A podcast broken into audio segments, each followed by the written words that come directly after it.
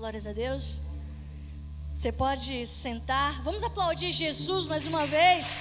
Glória a Deus. O Senhor ele é digno de toda adoração, de todo louvor, de toda honra, de toda glória. Aleluia. Glórias a Deus. Deus é bom o tempo todo. Como é bom declarar a bondade do nosso Deus. Aleluia. Glórias a Deus. Eu gostaria de te convidar para abrir a sua Bíblia comigo no livro de Hebreus, no capítulo 11, lá no versículo 6. Hebreus, capítulo 11, versículo 6.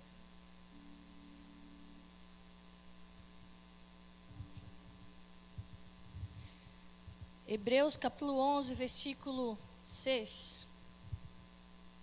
Essa semana o Senhor disse algo ao meu coração, uma frase na verdade, que era bem assim: nós, você lê no que você, você lê o que você crê, ou você crê no que você lê? Vou falar novamente. Você lê o que você crê, ou você crê no que você lê?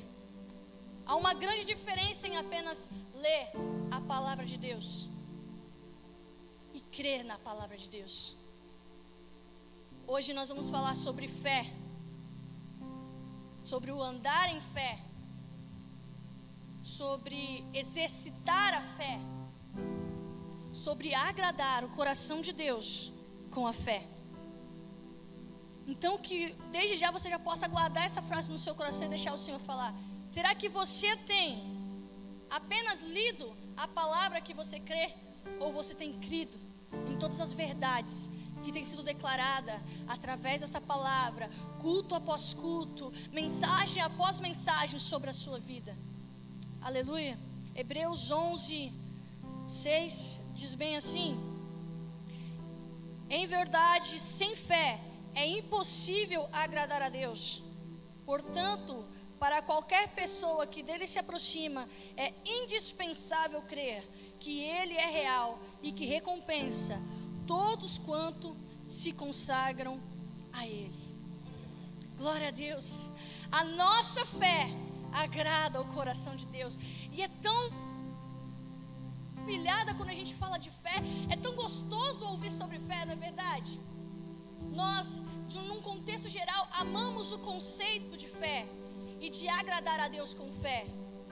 Porém, é muito diferente quando nós estamos em situações onde nós precisamos usar a fé.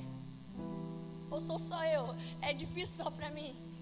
É muito mais difícil você lembrar-se disso quando você está em um momento difícil. Isso porque a fé ela é provada em nossas fraquezas e incapacidades. É no meio da fornalha é no meio do mar, da tempestade que a nossa fé é provada. Em meias dificuldades, onde tudo estaria perdido se Deus não aparecesse. É nesse momento que a nossa fé é provada. Gostaria que vocês abrissem comigo agora lá em 2 Coríntios, no capítulo 1. 2 Coríntios capítulo 1, versículo 8 e 9.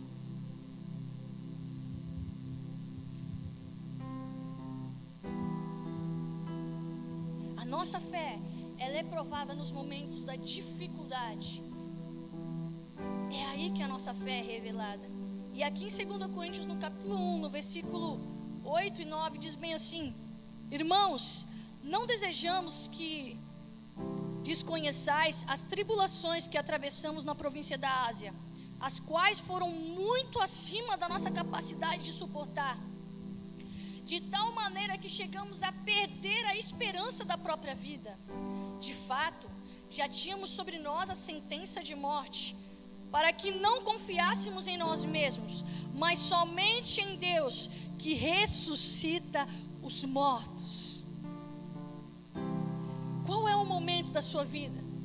O que você está vivendo hoje? Será que você está num momento, numa situação onde você olha e volta e fala: não tem jeito, não tem esperança. aqui é o meu fim? Será que você olha para as situações, para as áreas da sua vida e fala: Poxa, eu não vejo uma possibilidade de uma melhora aqui?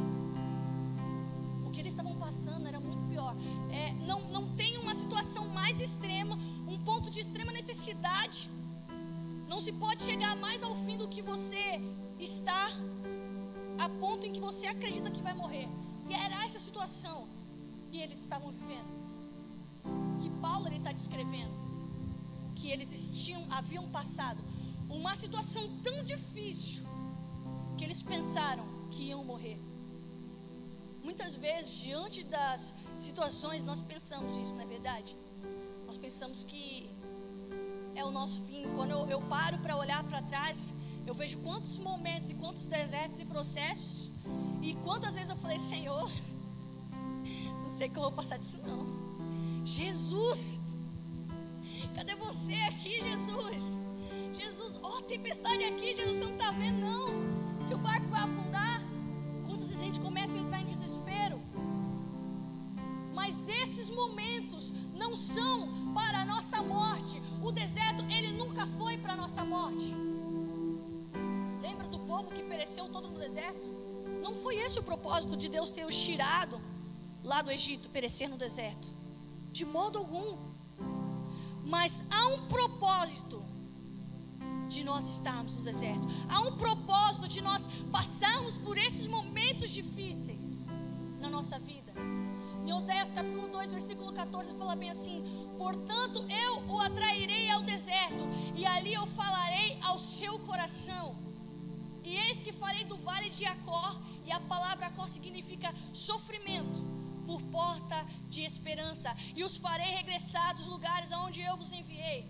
O povo havia pecado contra Deus e por isso havia sido cativo. Muitas coisas estavam acontecendo aqui. E ele fala: Eu vou atraí-los novamente para mim. Eu vou atrair vocês novamente no deserto. Sabe por quê? Porque é nesse momento, e esse é um dos motivos do porquê nós precisamos passar por essas situações para que nós venhamos a conhecer o coração de Deus. É neste momento aonde Paulo e esses homens eles estavam passando por isso que eles descobriram quem estava com eles.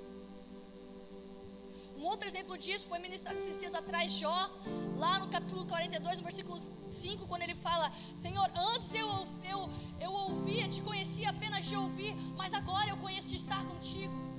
Sabe quando Jó fala isso? Depois de toda a pena, de toda a experiência, de todo o caminhar que ele teve, ele fala: Senhor, agora eu conheço de caminhar contigo. O deserto é o lugar onde nós conhecemos o coração de Deus. É nesse lugar, foi nesse lugar que esses homens conheceram o Deus que ressuscita os mortos.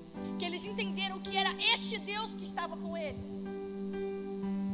Eles descobriram que quando eles chegaram ao limite deles mesmos, havia alguém com quem eles podiam contar e puseram todas as suas esperanças nele. E hoje eu te pergunto: aonde está a tua esperança? Aonde está alicerçada a sua fé? Será que está em pessoas? Sabe, gente, por mais é, cheio de qualidades que somos, que alguém é, por mais maravilhoso, bondoso que uma pessoa possa ser, ela é falha igualzinho você. A nossa esperança não pode estar em pessoas. Sabe por quê? Porque no momento que as pessoas falharem, e eu ouso dizer que isso vai acontecer, em algum momento essa pessoa lá vai falhar, você vai se frustrar e se decepcionar. E muitas vezes essa decepção te leva a uma amargura, a algo mais sério. Então a nossa esperança não pode estar em pessoas. Muitas pessoas colocam a sua esperança em suas riquezas, em suas posses. Coisas que a Bíblia nos fala que passarão. E a traça corrói. Coisas que passam num dia. Hoje na feira até um homem chegou, ele estava muito indignado. Ele falou assim que ele foi enganado pela terceira vez por uma mulher. Que ela roubou todo o dinheiro dele. Ele fala: Hoje eu sou catador, cato papelão na rua, mas eu tinha tudo. Num dia eu tinha tudo, eu tinha três carros, eu tinha um monte de coisa. E no outro já não tinha mais nada. Quando eu fui ver, eu estava devendo um monte de coisa. E eu nem sabia. Quantas vezes a nossa confiança está nessas coisas? Que em um momento pode mudar tudo. em circunstâncias. Não acho que não tem coisa mais que muda mais senão as circunstâncias. Muitas vezes as nossas esperanças estão alicerçadas nessas coisas, mas a Bíblia nos fala que existe uma rocha da qual a nossa casa deve ser construída e se chama Jesus Cristo. Ele é a nossa esperança, ele é a esperança viva e é nele que deve estar sua fé. E é exatamente sobre isso, sobre o Deus que ressuscita os mortos, que Abraão, o pai da fé, também edificou a sua fé. Se nós olharmos para os dois grandes atos de fé de Abraão, que foi crer na promessa de Deus dar um filho a ele e também de oferecer um filho a Deus, ambos foram baseados neste fato. Aqui em Romanos, no capítulo 4, não precisa abrir, eu vou ler rapidinho. No versículo 17 diz bem assim: Como está escrito, eu constituí pai, eu o constituí pai de muitas nações. Ele é o nosso pai aos olhos de Deus, em quem Abraão depositou a sua fé. O Deus que dá vida aos mortos e convoca à existência elementos inexistentes, como se existissem. Abraão, crendo, esperou contra todos os prognósticos desfavoráveis, tornando-se assim pai de muitas nações, como ficou registrado a seu respeito. Assim será a sua descendência sem desfalecer na fé, reconheceu que seu corpo físico perdera a vitalidade de outrora, pois já contava com cerca de 100 anos de idade, e que também o ventre de Sara já não tinha o vigor do passado. Você prestou atenção nisso? Contra todos os prognósticos, contra todas as esperanças, tudo ao seu redor dizia que ele não ia conseguir, mas ele creu e por isso ele recebeu. Talvez tudo à sua volta esteja dizendo que não e que não vai acontecer, mas coloque a sua fé em Deus. Sabe por quê? Porque tudo é possível aquele que crê. Esse é o nosso Deus. Olha o que ele fez na vida desses homens, trazendo tantos livramentos, operando tantos milagres. O que é impossível para Deus quando nós verdadeiramente colocamos a nossa fé nele. Agora, como eu disse no início, uma coisa é nós cremos que Deus ressuscitou Jesus dentre os mortos e que temos a vida eterna nele. Quando tudo está bem, tá bom. Quando está tudo de boa, é muito fácil crer. É muito fácil você, em todas as suas áreas, todo, tudo que envolve a área espiritual, é muito fácil nós cremos e ficarmos lá animados. Não, tudo é possível, mas enquanto está tudo bem. Mas é muito diferente ter essa mesma fé, manter a mesma convicção quando nós experimentamos as fraquezas, as tempestades, quando nós estamos no meio da fornalha, no meio da cova do leão. Mas sabe de uma coisa? É aqui, no meio da fornalha, na cova do leão, na tempestade, que a nossa fé ela se torna real. É nesse lugar, é nesse momento em que você mais tem que crer, é nesse momento que você tem que falar: Senhor, tem tudo isso que o Senhor falou para mim quando tudo estava bom, então é agora, é nisso que eu vou me agarrar. Muitas vezes você fala, você pode dizer, Senhor, mas nesse momento que eu mais estou precisando, o Senhor não está falando nada. Mas quantas coisas Ele disse lá atrás para você? Deus ele não ficava todo dia para Abraão, Abraão, ó, eu vou te dar um filho, tá, Abraão? Abraão, eu vou te dar um filho. Não era todo dia. Em alguns momentos Deus trazia novamente a promessa para reacender a chama no coração de Abraão, assim como Ele faz conosco. Mas há momentos em que Deus ele vai se silenciar. Mas nesses momentos não significa que ele não está no controle, não significa que ele não está ali, não significa que ele é infiel. Não, o Senhor ele é imutável, a segundo a sua palavra, e por isso mesmo nesses momentos, coloque a sua fé em Deus. Se agarre às palavras que já foram declaradas sobre a sua vida. Se agarre a isso. Sabe por quê? Sabe o que é mais real do que aquilo que nós estamos vivenciando? Do que aquilo que os seus olhos veem, do que aquilo que muitas vezes o seu coração, a sua alma sente. É a palavra de Deus. Eu tenho dito isso muito, a palavra de Deus é mais real e poderosa do que todas as coisas. Então se agarra nela, mais do que você se agarra aos seus sentimentos, se agarra nela, mais do que você se agarra em pessoas, em coisas, em momentos e situações. Nesse momento, descobriram que Deus estava com eles. E quando você descobre que Ele está sempre com você, versículo que eu amo muito aqui em Hebreus, capítulo 13. Eu nunca, jamais, de maneira alguma te deixarei. São palavras de Jesus para você. Ele não vai te abandonar, Ele não vai te deixar. Ele está em todo o tempo com você. Quando você descobre que Ele é bom, como nós declaramos, mas quando você de fato descobre a bondade de Deus, quando você descobre que Ele é um Deus que nunca falha, um Deus que não muda, que é fiel, o Todo-Poderoso, que nada é impossível, o Alfa e o Ômega, o nosso porto seguro. É aí que tudo muda, quando nós temos essa experiência de conhecer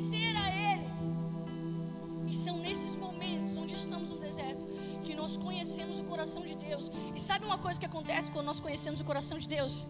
Ele revela quem nós somos nele também.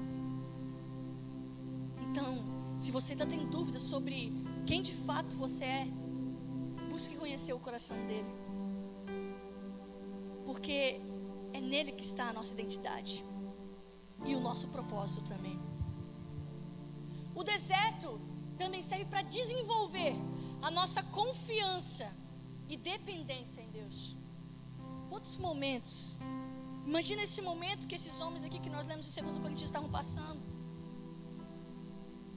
Ele fala que eles tiveram que confiar não mais em si mesmos, Talvez até aquele ponto é, eles ainda se apoiassem naquilo que eles aprenderam, naquilo que eles sabiam, em suas próprias forças e inteligência.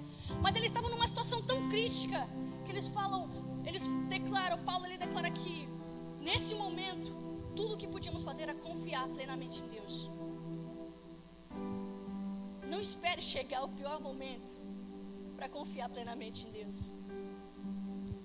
O Senhor ele quer nos levar para estes momentos para desenvolver isso. Lembra Davi? Ele, quando ele foi ungido a rei, logo que ele foi ungido, ele se tornou rei? Não. Para onde que ele voltou? Lá para o pasto para pastorear as ovelhas. Depois ele foi para o castelo. Começou a crescer, a chamar atenção. E foi perseguido injustamente por anos. Anos fugindo, sem ter culpa alguma. Anos em cavernas sofrendo aflições e momentos e perseguições e batalhas e batalhas e batalhas. Mas sabe de uma coisa? Deus ele precisava que Davi confiasse plenamente nele, para que ele pudesse confiar uma nação a Davi. Que Deus ele tem, quer confiar na sua vida? Você já parou a pensar? Qual é o sonho? Qual é o tamanho da grandeza daquilo que Deus tem para fazer na sua vida, na sua família?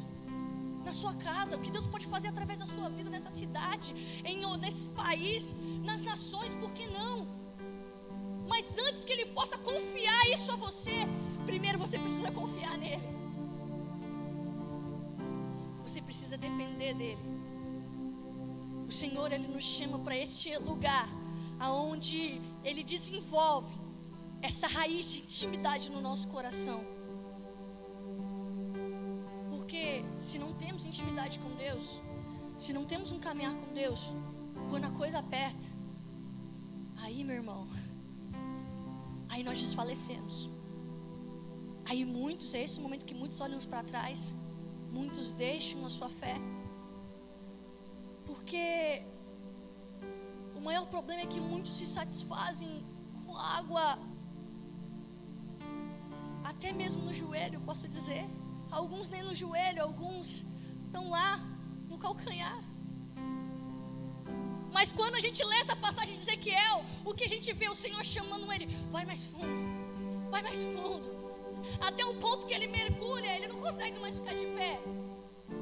O Senhor, ele nos chama para, sabe, no início da nossa fé, eu acho que representa esse momento onde nós estamos ali, no calcanhar. Mas à medida que nós caminhamos com Deus, nós vamos nos aprofundando e nós vamos conhecendo o caráter de Deus. E quando nós confiamos em Deus e dependemos dele, então nós não temos dúvida do caráter de Deus. Quantas vezes em meio às dificuldades, muitos duvidam do caráter de Deus? E muitos até colocam Deus na parede. E aí, Deus, você não falou que você ia me dar isso? E aí, Deus, você não falou que ia acontecer isso? Por que está acontecendo isso comigo? Por que, que as coisas estão assim então, Deus? E começam a se desesperar e a querer causar Sabe aquelas crianças que quando não tem o que o pai, quando o pai não dá o que ele quer, começa a bater o pé e fazer birra? No meio de todo mundo. Quantas vezes nós já fomos, ou muitas vezes ainda somos assim diante de Deus? Quando Deus ele fala não, principalmente, ou quando a situação não está como você espera que ela estivesse. Mas hoje o Senhor, sabe, Deus ele não nos chamou para sermos filhos mimados. Olha para o filho que Jesus foi, foi quando estava aqui na terra. A Bíblia fala que ele não poupou o próprio filho de tamanho sofrimento para que o propósito fosse cumprido, que era o propósito de salvação da minha e da sua vida, para que pudéssemos estar aqui hoje num propósito da eternidade de estarmos com ele um dia. Gente, Deus ele não vai te poupar dessas situações, desses momentos, mas não é porque é um Deus mau, não é porque é um pai mau. Quer ver um exemplo que vocês vão entender bem? O, o povo de Israel. Eles foram libertos do Egito, Deus levou eles para o deserto. E quantas situações, eu, quando eu olho para todo o êxodo e toda essa parte da Bíblia, eu falo, meu Deus, eles viram tantas coisas sobrenaturais, o mar se abriu. Primeiro já começou lá nas pragas e que libertação o Senhor deu para eles. E o mar se abriu, eles passaram. Os egípcios foram cobertos pelas águas e aquela festa toda. Depois vinha maná. Gente, chovia maná do céu. Tinha uma nuvem que cobria. O deserto é escaldante durante o dia e tremendamente frio à noite. Mas o Senhor tinha o cuidado com eles de ter a nuvem durante o dia e a coluna de fogo à noite, para que eles não perecessem. Suas sandálias, suas roupas não gastavam. Joshua é o menino que mais compra tênis, porque só de andar o tênis dele gasta todo, né, Joshua? Principalmente que ele gosta de andar de skate. Imagina você ficar 40 anos e seu tênis durar 40 anos. Gente, era assim. E teve um momento que eles, e eles só reclamavam. Aí teve um momento que eles falaram: A gente não quer mais comer maná, Deus. E começaram a ficar indignados. E aí, gente, veio as codornizes. Eles tinham carne. A água brotava da pedra, quanta coisa. Mas sabe de uma coisa? Quando Moisés ele sobe ao monte para buscar as direções do Senhor. E o povo escolhe ficar lá embaixo, porque quando o povo teve a oportunidade, assim que eles foram libertos, e o Senhor falou: Eu quero encontrar o meu povo. Eles disseram: Moisés, nós temos medo de Deus. Fala você conosco. Mas que Deus não fale conosco. E é tão triste ver que até hoje pessoas prefiram ficar no pé do monte, só olhando de longe, desfrutando sim de alguns milagres, de algumas coisas boas que acontecem, mas vivem tão poucas, tão, tão, uma parte tão pequena do que Deus tem. Mas a palavra fala que Moisés ele estava lá, na obscuridade, aonde a glória do Senhor estava. Você não vai ver em um momento, com tudo que acontecia com aquele povo que era difícil, Moisés olhar e falar: Senhor, não dá esse povo. Você não vai ver Moisés querendo voltar para o Egito. Mas nessa passagem, onde Moisés sobe o monte, o coração do povo é revelado. E você vai entender por que, que a gente precisa de confiança e dependência em Deus. E aí, Deus ele fala: Moisés, desce porque o povo pecou. Eles haviam construído um bezerro de ouro. Moisés estava demorando demais. Eles falaram: Moisés não vai voltar mais, ele morreu. Então vamos fazer para nós uma imagem aqui a qual possamos adorá-la. Então Arão pede que eles tragam lá todas as coisas, enfim. E eles chamam o bezerro de ouro de Yahvé, que era o nome mais santo de Deus. Essa era a imagem que eles tinham de Deus. De um bezerro de ouro. Eles não estavam dizendo que foram os deuses do Egito que libertou eles. Mas eles estavam dizendo, eles estavam fazendo de Deus aquela imagem. Você entende o problema? Existia muito do Egito no coração deles e eles não permitiram em nenhum momento que fosse tirado de dentro deles isso. Deus ele nos leva para o deserto para que nós possamos desenvolver essa confiança e essa dependência para que tudo aquilo que desagrada a Ele, tudo aquilo que entristece o coração de Deus, para toda a carga que nós trouxemos do mundo, ah, eu cresci da igreja, mas quantas coisas tem ainda dentro de você que desagradam ao Senhor, para que de glória em glória, como diz a palavra, você seja transformado. E o Senhor nos permite passar por esses momentos também, para nos preparar, para suportar a grandeza daquilo que Ele tem para fazer em nós, em nossa família e através de nós. A parte mais importante de uma construção é a fundação. Não adianta você querer construir um prédio, um prédio de 101 andares, quantos andares você quiser, o prédio mais lindo e gigante. Se você não investir na fundação, o que acontece? Se a fundação, por exemplo, é essa igreja aqui é bem grande, se ela fosse de uma fundação rasa, que é até só 3 metros de profundidade, ela ficaria de pé? Não ficaria. Por quê? Porque essa parte estrutural não ia suportar o peso que seria colocado em cima. Muitas vezes nós queremos viver as coisas que Deus tem para nós, mas a nossa estrutura não suporta. Você daria, né, Fábio?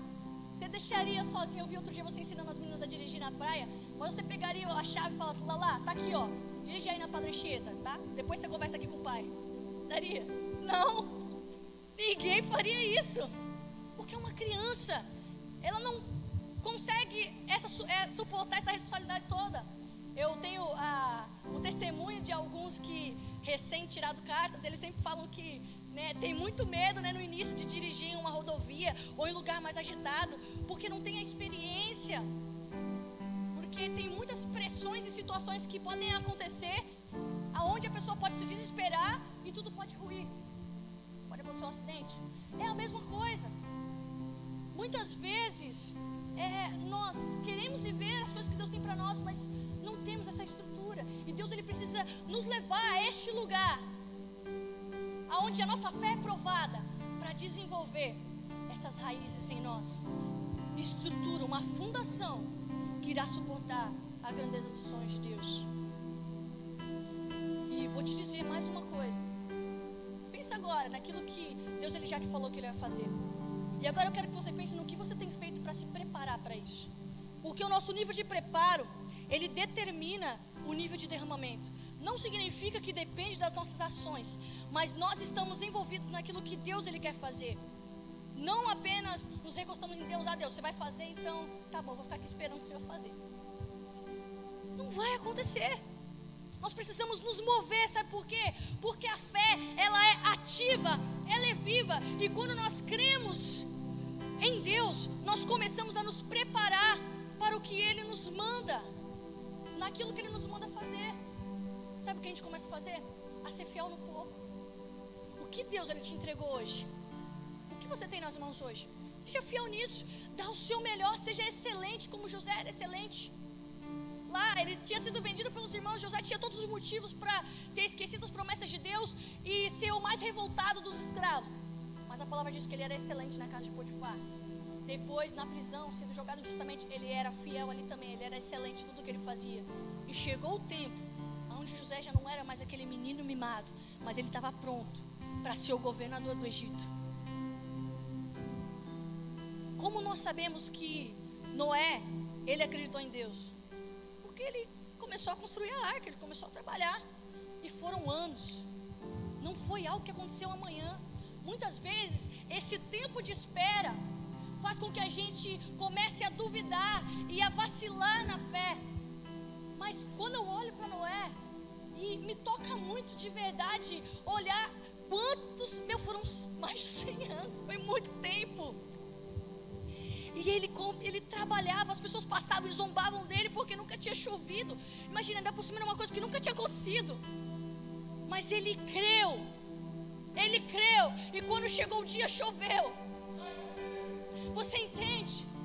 Pode tudo estar contrário. Mas quando você crê, quando você não vacila na fé, quando você é fiel, o Senhor ele tem compromisso com aqueles que têm compromisso com Ele.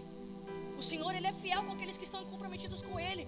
Muitas pessoas querem a fidelidade, querem que Deus cumpra as coisas na vida deles, mas não querem ter um compromisso com Deus. Desculpa te dizer isso, mas então nunca vai acontecer o que você espera. E muitas coisas pequenas, elas são preparações de Deus em nossa vida, então não perca essas coisas. E muitos, muitos não ousam dar os passos que Deus ele pede por medo de falhar. E eu quero te dizer que a única maneira que nós podemos realmente falhar como filhos de Deus é, na verdade, não é tentando fazer o que Ele nos pediu, mas a única maneira de nós falharmos como filhos de Deus é nos recusando a usar aquilo que Ele nos entregou ou pediu para nós fazer. E sabe, quando nós simplesmente nos dispomos a ouvir, crer e obedecer, ser oco,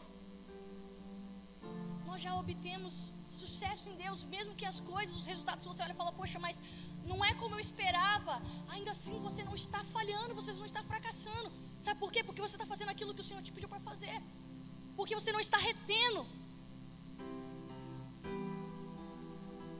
Um pastor, ele disse uma frase, eu não me lembro o nome dele, e dizia bem assim: a diferença entre aqueles que impactam o mundo e aqueles que não impactam é que os que impactam, eles não têm medo de falhar por Deus.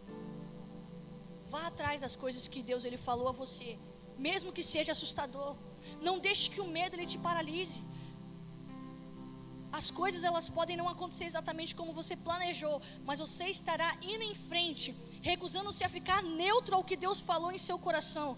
Você está sendo um verdadeiro filho e filha de seu pai. E não há sucesso maior do que esse na vida. Não há sucesso maior na vida do que ser filho de Deus. Amém? Nada é mais valioso para Deus do que a nossa fé. É isso que o agrada.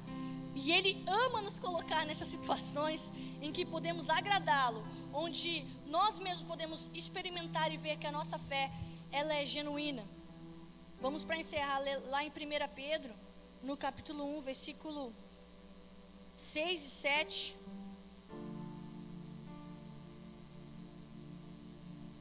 Está escrito bem assim, portanto, nesta verdade exultais, ou seja, se alegrais nessa verdade, mesmo considerando que agora e por algum, por algum tempo ainda tenhais de ser afligidos por essa espécie de provação, assim acontecerá para que a sinceridade da vossa fé seja atestada, muito mais preciosa do que o ouro, que se corrompe, e ainda mais refinado pelo fogo, resultando em louvor, glória e honra quando Jesus Cristo for revelado. Naqueles momentos em que você sente que não tem mais nada, Deus ele diz: "Você está na fornalha", e isso não é algo ruim, porque algo maravilhoso está prestes a acontecer.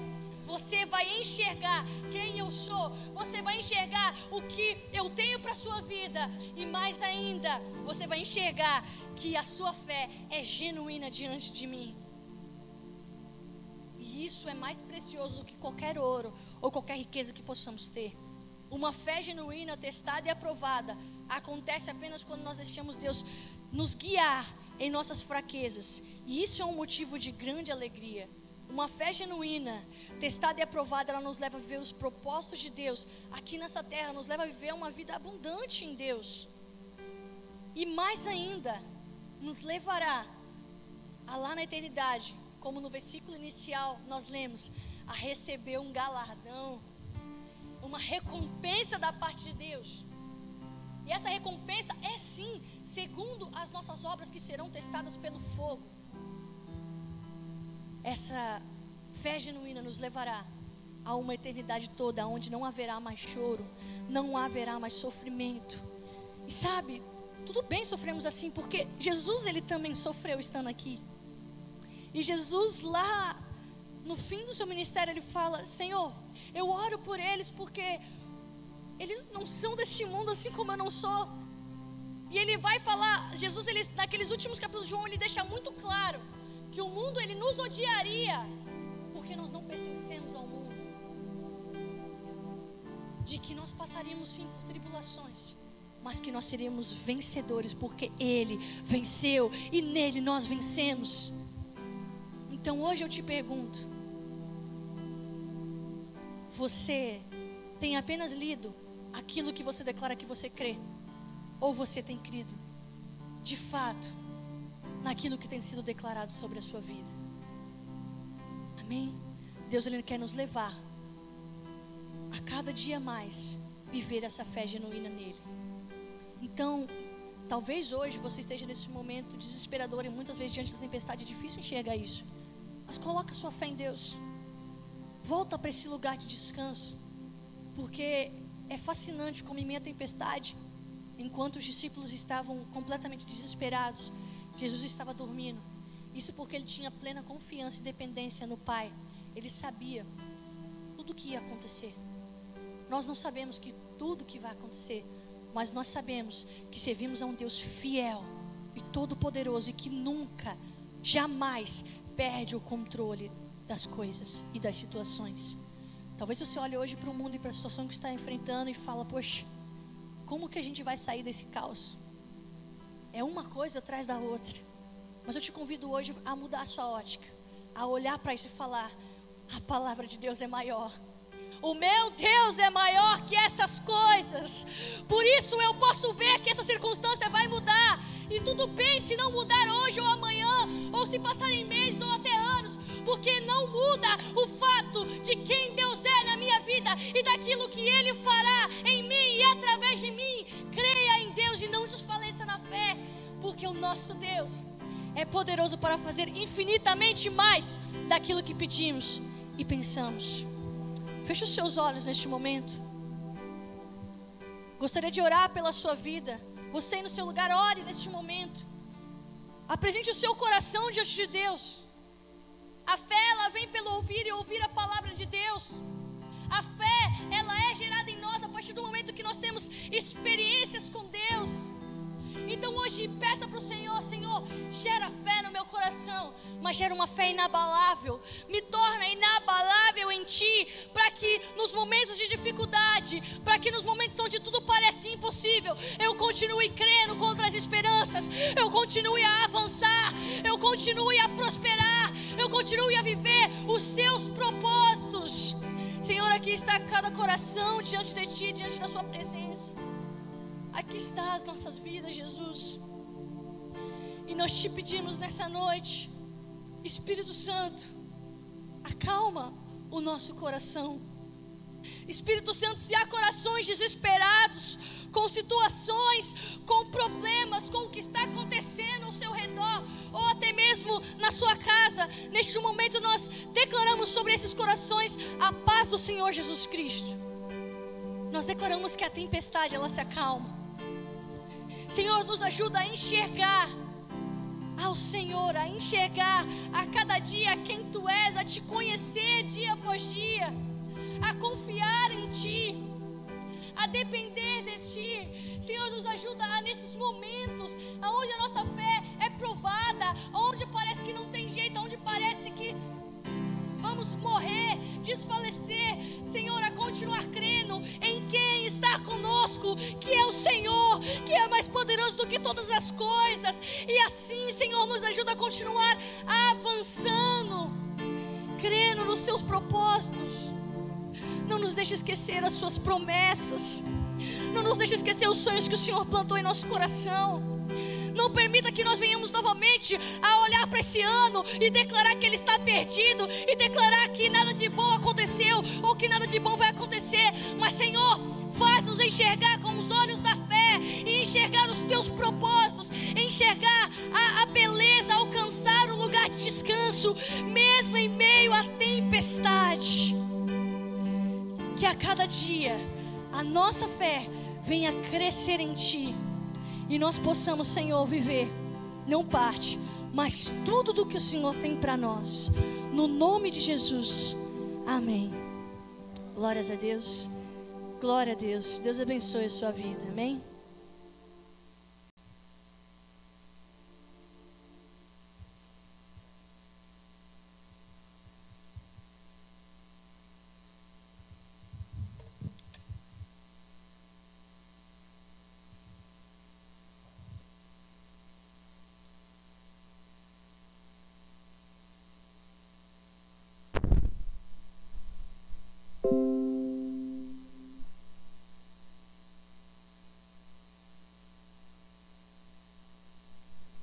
Amém, meus irmãos? Graças a Deus. Você crê naquilo que você lê ou você lê? Como é que é? Isso, isso mesmo. Entenderam? Você lê aquilo que você crê ou você crê naquilo que você leu? Pronto, aprendi. Hein? E aí? E eu comecei a pensar nisso daí. Eu falei, meu Deus, mas é uma, uma verdade. Tem muita gente que está se perdendo porque ele está crendo em tudo que lê. sei se eu entendi errado, mas eu prefiro ler aquilo que eu creio. A Bíblia. Eu não troco a Bíblia por, por nada desta vida, por nenhum livro, por nada, meus irmãos. E eu digo para a honra e para a glória do nome de Jesus. Eu tiro pelo mínimo aí três, quatro horas por dia lendo a palavra de Deus. Todo dia, todo dia. Porque eu creio naquilo que eu estou lendo, na palavra de Deus. Não desfazendo de muitos livros que são bons, principalmente aqueles que seu fundamento é na palavra, na Bíblia, são livros bons. Mas o que, que adianta eu ficar lendo um livro de espírito? Ou ficar lendo um livro aí de uma pessoa que não tem princípios bíblicos?